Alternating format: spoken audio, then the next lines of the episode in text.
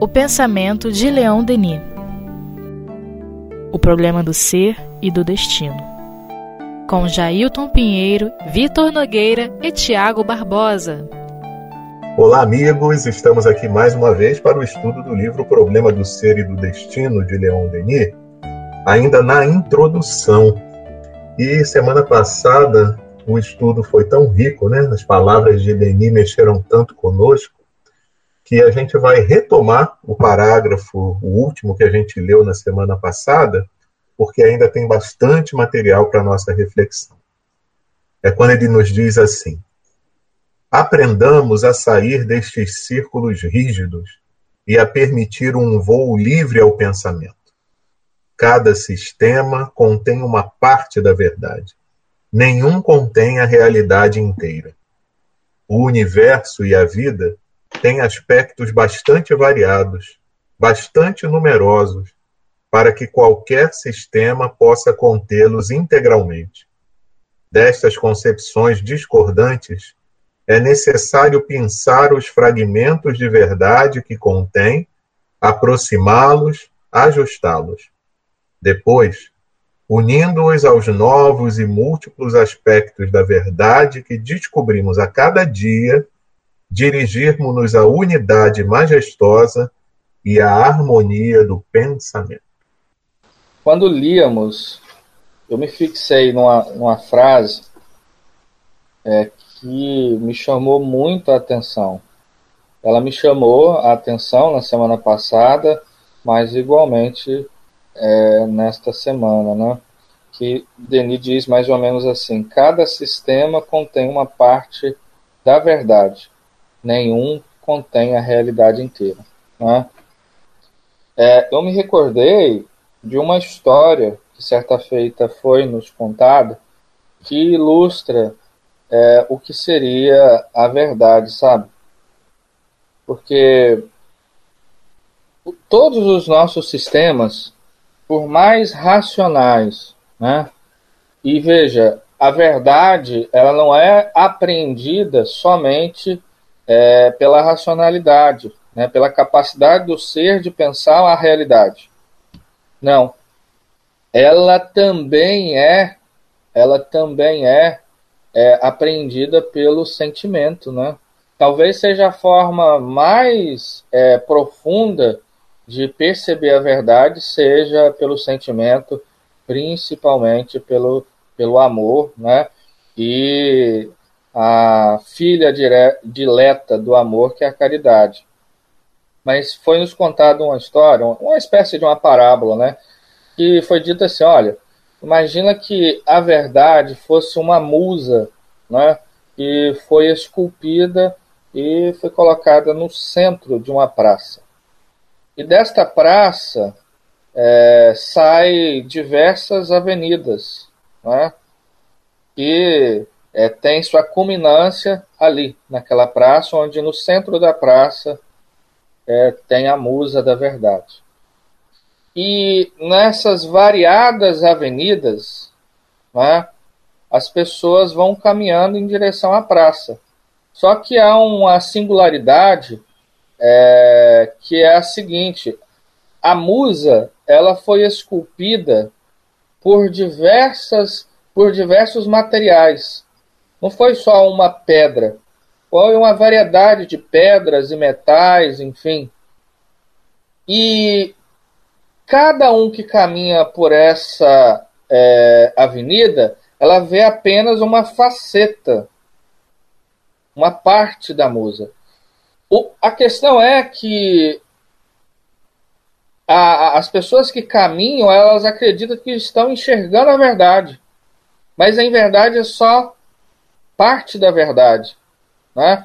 Então, é, e com isso, por vezes, uns ficam é, questionando os outros da sua verdade, né?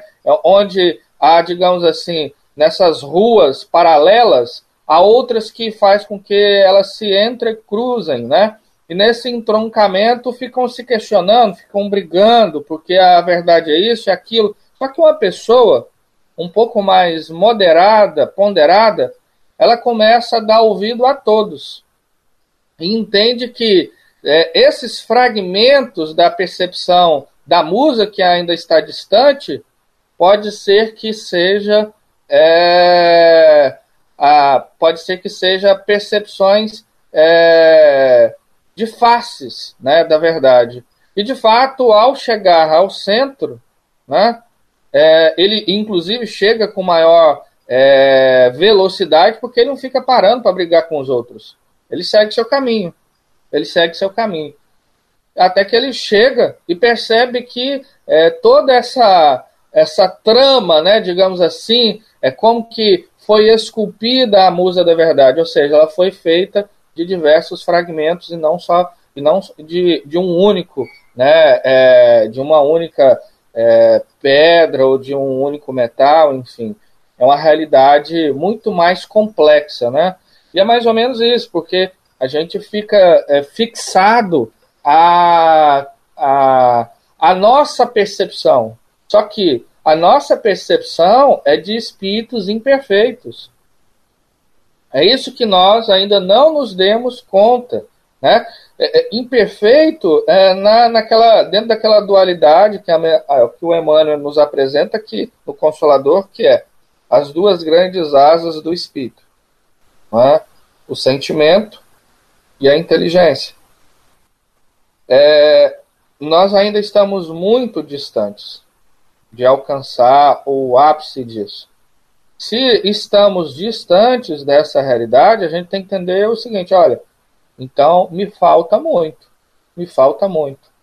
Então é, é preciso ter humildade para entender que a minha percepção da verdade, ela, muito embora seja uma percepção que talvez corresponda a uma face da verdade, não é toda a verdade.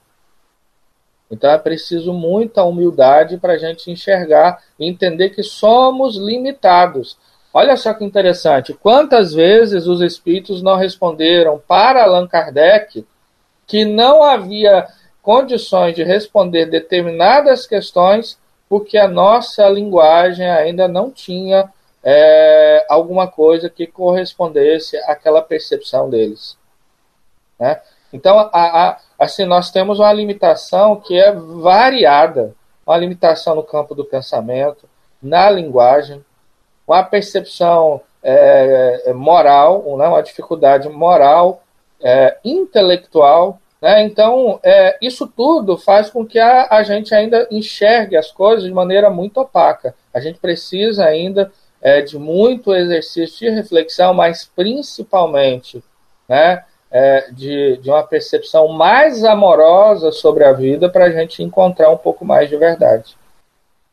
Hein, Tiago, você estava falando aqui e eu estou me recordando do método que Kardec utilizou no livro dos Espíritos, quando a gente chega na parte das leis morais, é, a primeira lei que ele abre o capítulo, que é a lei divina e natural, e ele tenta, é, ele se propõe a colocar nesse capítulo o conhecimento que ele obteve dos espíritos sobre o que seria essa lei, né? Que é, é uma lei imutável, é, um, é uma lei que rege a nossa vida material, a nossa vida espiritual, o universo, ou seja, é uma lei completa é, e complexa. É, e a gente pode, né, estou pensando aqui, até afirmar, talvez, que tudo que a gente estuda é, dentro do Espiritismo é, nada mais é do que desdobramentos dessas leis. Desdobramento da lei divina e natural, desdobramento da lei de liberdade, da lei de justiça, de amor e caridade, de todas aquelas, de todo aquele código divino que foi colocado ali e que Kardec depois é, ampliou é, na codificação e Leon Denis também e tantos outros né, que precederam aí, que abriram essa, esses caminhos para a gente. E quando, quando o Leon Denis fala aqui que a gente precisa é, entender que a verdade é, é, um conceito múltiplo, né, um conceito de várias facetas, como você falou, é, ele diz também aqui que a gente precisa é, estar em contato com esse processo e descobri-lo todos os dias, né, o, que, o que mostra para nós que a verdade não é um conceito estático, ela é extremamente dinâmica. Então, a todo momento, se a gente utiliza como comparação a ciência aqui do, do nosso mundo material, né, a ciência do nosso mundo físico, é, que não é a mesma com o passar dos tempos, que sofre modificações, retificações, atualizações a cada momento em todos os campos. Se a ciência é material ela é algo extremamente dinâmico, o que dirá a ciência do espírito? Né? O, que, o que, que a gente pode é, deduzir da complexidade que é essa ciência espiritual? É, a gente tem, por exemplo, o, o, relato de Sócrates, que foi um dos maiores filósofos da antiguidade, e ele ficou conhecido justamente por isso, porque naquela época, no templo é, de Apolo, lá em Delfos, na Grécia Antiga, as, as pitonisas, né, as, as representantes do deus, através do transe, disseram categoricamente que é, Sócrates era o homem mais sábio que existia no mundo, né, no mundo conhecido por eles. E Sócrates também ficou conhecido por aquela frase: só sei que nada sei. É, o que demonstra que o princípio da, da sabedoria talvez possa ser a conscientização da nossa ignorância diante de tudo aquilo que nos cerca. E como a gente tem que estar tá é, com uma mente né, configurada e aberta para estar aprendendo o tempo todo, em todos os momentos. Não só nos meios técnicos, não só nos meios doutrinários, mas na nossa vida como um todo. Quando eu abro, abro os meus olhos, quando eu enxergo o sol pela manhã, quando eu encontro com a, a minha família aqui na Terra, quando eu convivo com a sociedade mais próxima, tudo na nossa vida pode ser um objeto de aprendizado, de aprofundar a sabedoria um pouco mais na nossa vida. Então, é, é um desafio para nós, que ainda somos bastante orgulhosos, que ainda é, muitas vezes achamos que sabemos e temos nossas certezas bem é, guardadas nas caixinhas do conhecimento dentro da nossa cabeça, mas Leon Denis está nos convidando a entrar dentro dessa dinâmica, dentro desse processo. Mas enquanto vocês estavam falando, eu fui raciocinando em torno de um monte de coisa aqui, né? Me lembrei quando o Tiago deu o exemplo da, da musa, né, da estátua no centro da praça, daquele outro exemplo que Kardec, os espíritos dão sobre a visão é, de uma casa que em cada face é pintada de uma cor, então de um lado vermelha, do outro branca, e que cada um olhando somente um lado vai dizer que não, a casa é vermelha ou que a casa é branca. Os dois estão com razão, mas com razão parcial, né? Não é uma razão completa. Então, com o entendimento disso que a doutrina espírita nos dá, é, se torna infantil mesmo certas brigas e querelas em torno da discussão de determinados assuntos, porque ele vai traduzir exatamente um desconhecimento enorme da é, verdade essencial das coisas, né? E, e eu estava pensando nisso, porque o Tiago falou dos níveis de, de maturidade, e aí eu estava vendo, é, eu estava refletindo sobre essa, essa questão dos níveis de maturidade do entendimento da verdade. Tiago falou bem a questão da maturidade intelectual, falou também da maturidade moral, e eu me lembro daquele trecho em que Kardec, no Evangelho segundo o Espiritismo, fala da maturidade do senso moral. Então, tudo isso é importante para que a gente consiga desvendar a, a verdade, né? E essa retirada dos véus, né, as revelações, elas vão se dando aos poucos. a partir do momento em que a gente vai tendo condições de entendê-la. Uma coisa que é legal na doutrina espírita é que a gente sabe, né? Verdade, posse da total verdade, 100% da verdade é Deus, né? E a gente sabe também que o espírito puro, ele já tem condição de entender melhor essa verdade, né? É, cabe a nós o quê? E quando eu vejo essa diversidade, né, dessas faces da verdade que nós somos capazes de identificar, é que Deus nos convida sempre à solidariedade.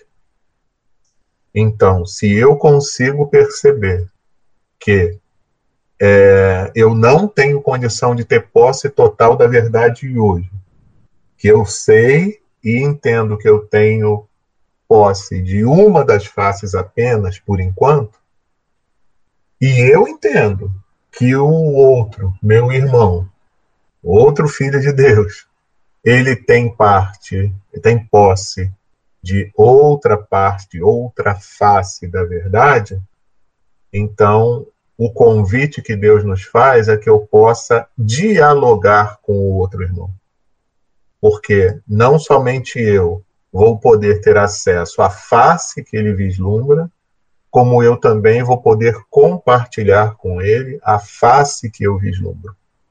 Então a troca ela é muito importante por conta disso. Veja só que coisa interessante, um estudo em grupo como esse aqui. Se talvez nós não estivéssemos conversando, o meu ponto de vista nunca seria identificado pelo Vitor, pelo Tiago. O do Tiago nunca pelo Vitor e nem por mim, e, e assim sucessivamente, né? Então, a importância da troca. Então, Deus nos convida à troca de experiências o tempo todo. E isso é muito importante, né?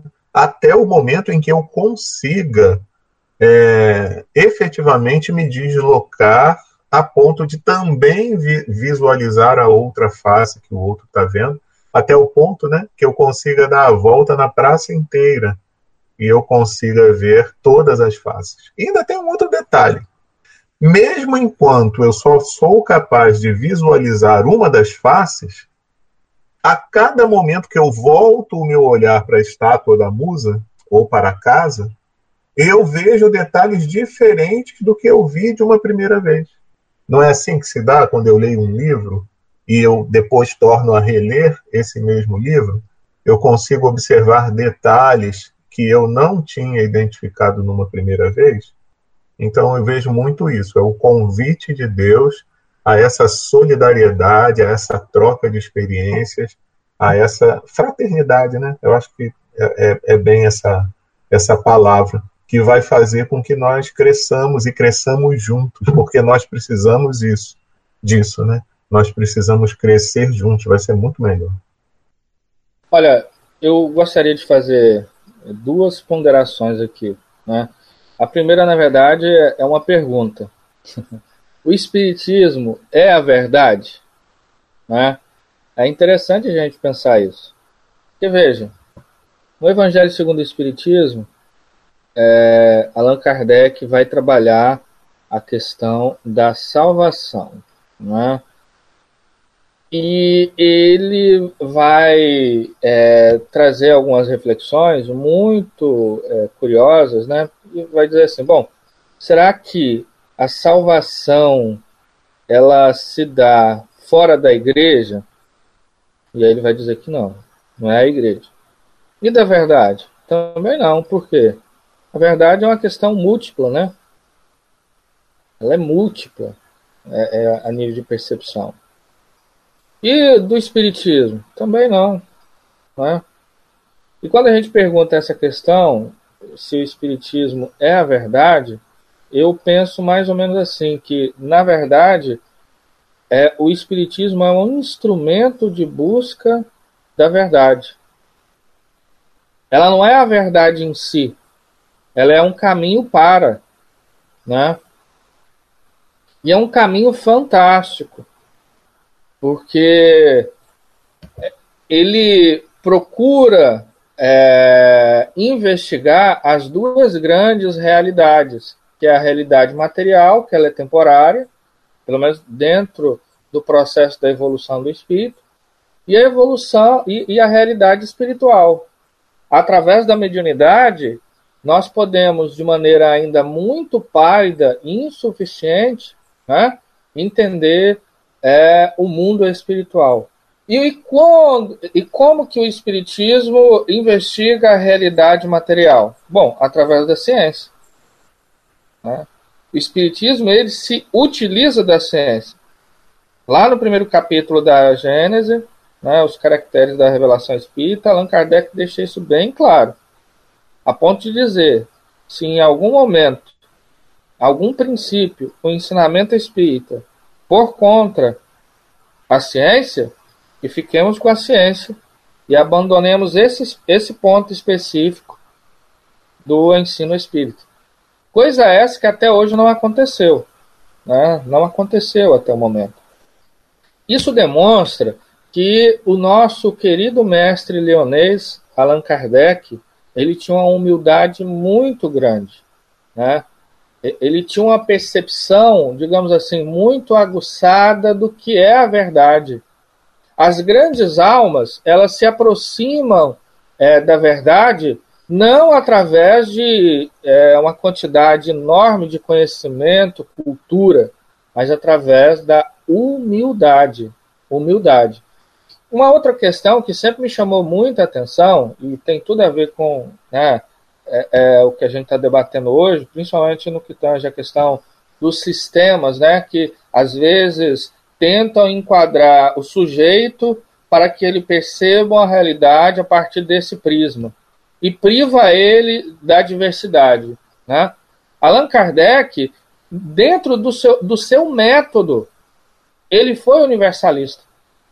O que que Allan Kardec vai nos apontar lá na introdução do Evangelho segundo o Espiritismo, no que tange a investigação que ele realizou é, é, para a concepção do Espiritismo? O controle universal do ensino dos Espíritos.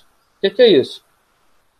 Allan Kardec ele não ouviu um único Espírito.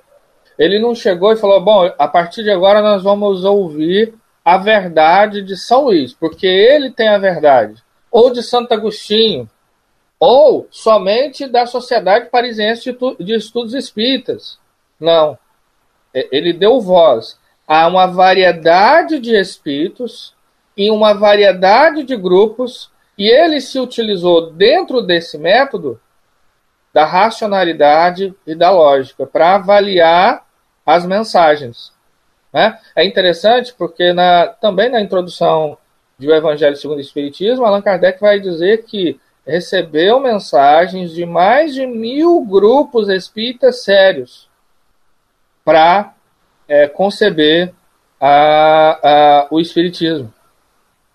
Não é? Olha que interessante. Então, é, o Espiritismo, ele não é, dentro da, da minha percepção, a verdade em si. Ele é um instrumento para buscarmos a verdade dentro de uma perspectiva é, do mundo material e do mundo espiritual. Né? Talvez seja o primeiro esforço é, de entendimento é, de maneira mais racional do mundo invisível, do mundo espiritual. Né? E, e, isso é belíssimo, né? Como que Allan Kardec é, tinha uma sabedoria incrível, né? E assim, Allan Kardec ele tinha é, assim um método é, muito é, muito aguçado, né?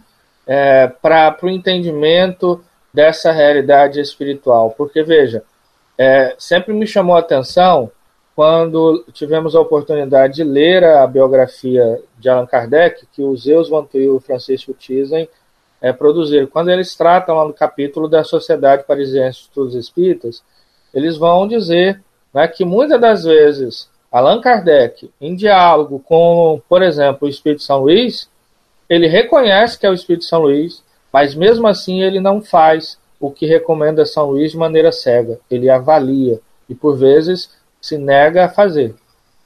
E, e isso nos chama atenção porque muitas das vezes a gente acha que porque um espírito diz isso é a verdade, é o que eu vou fazer. Não.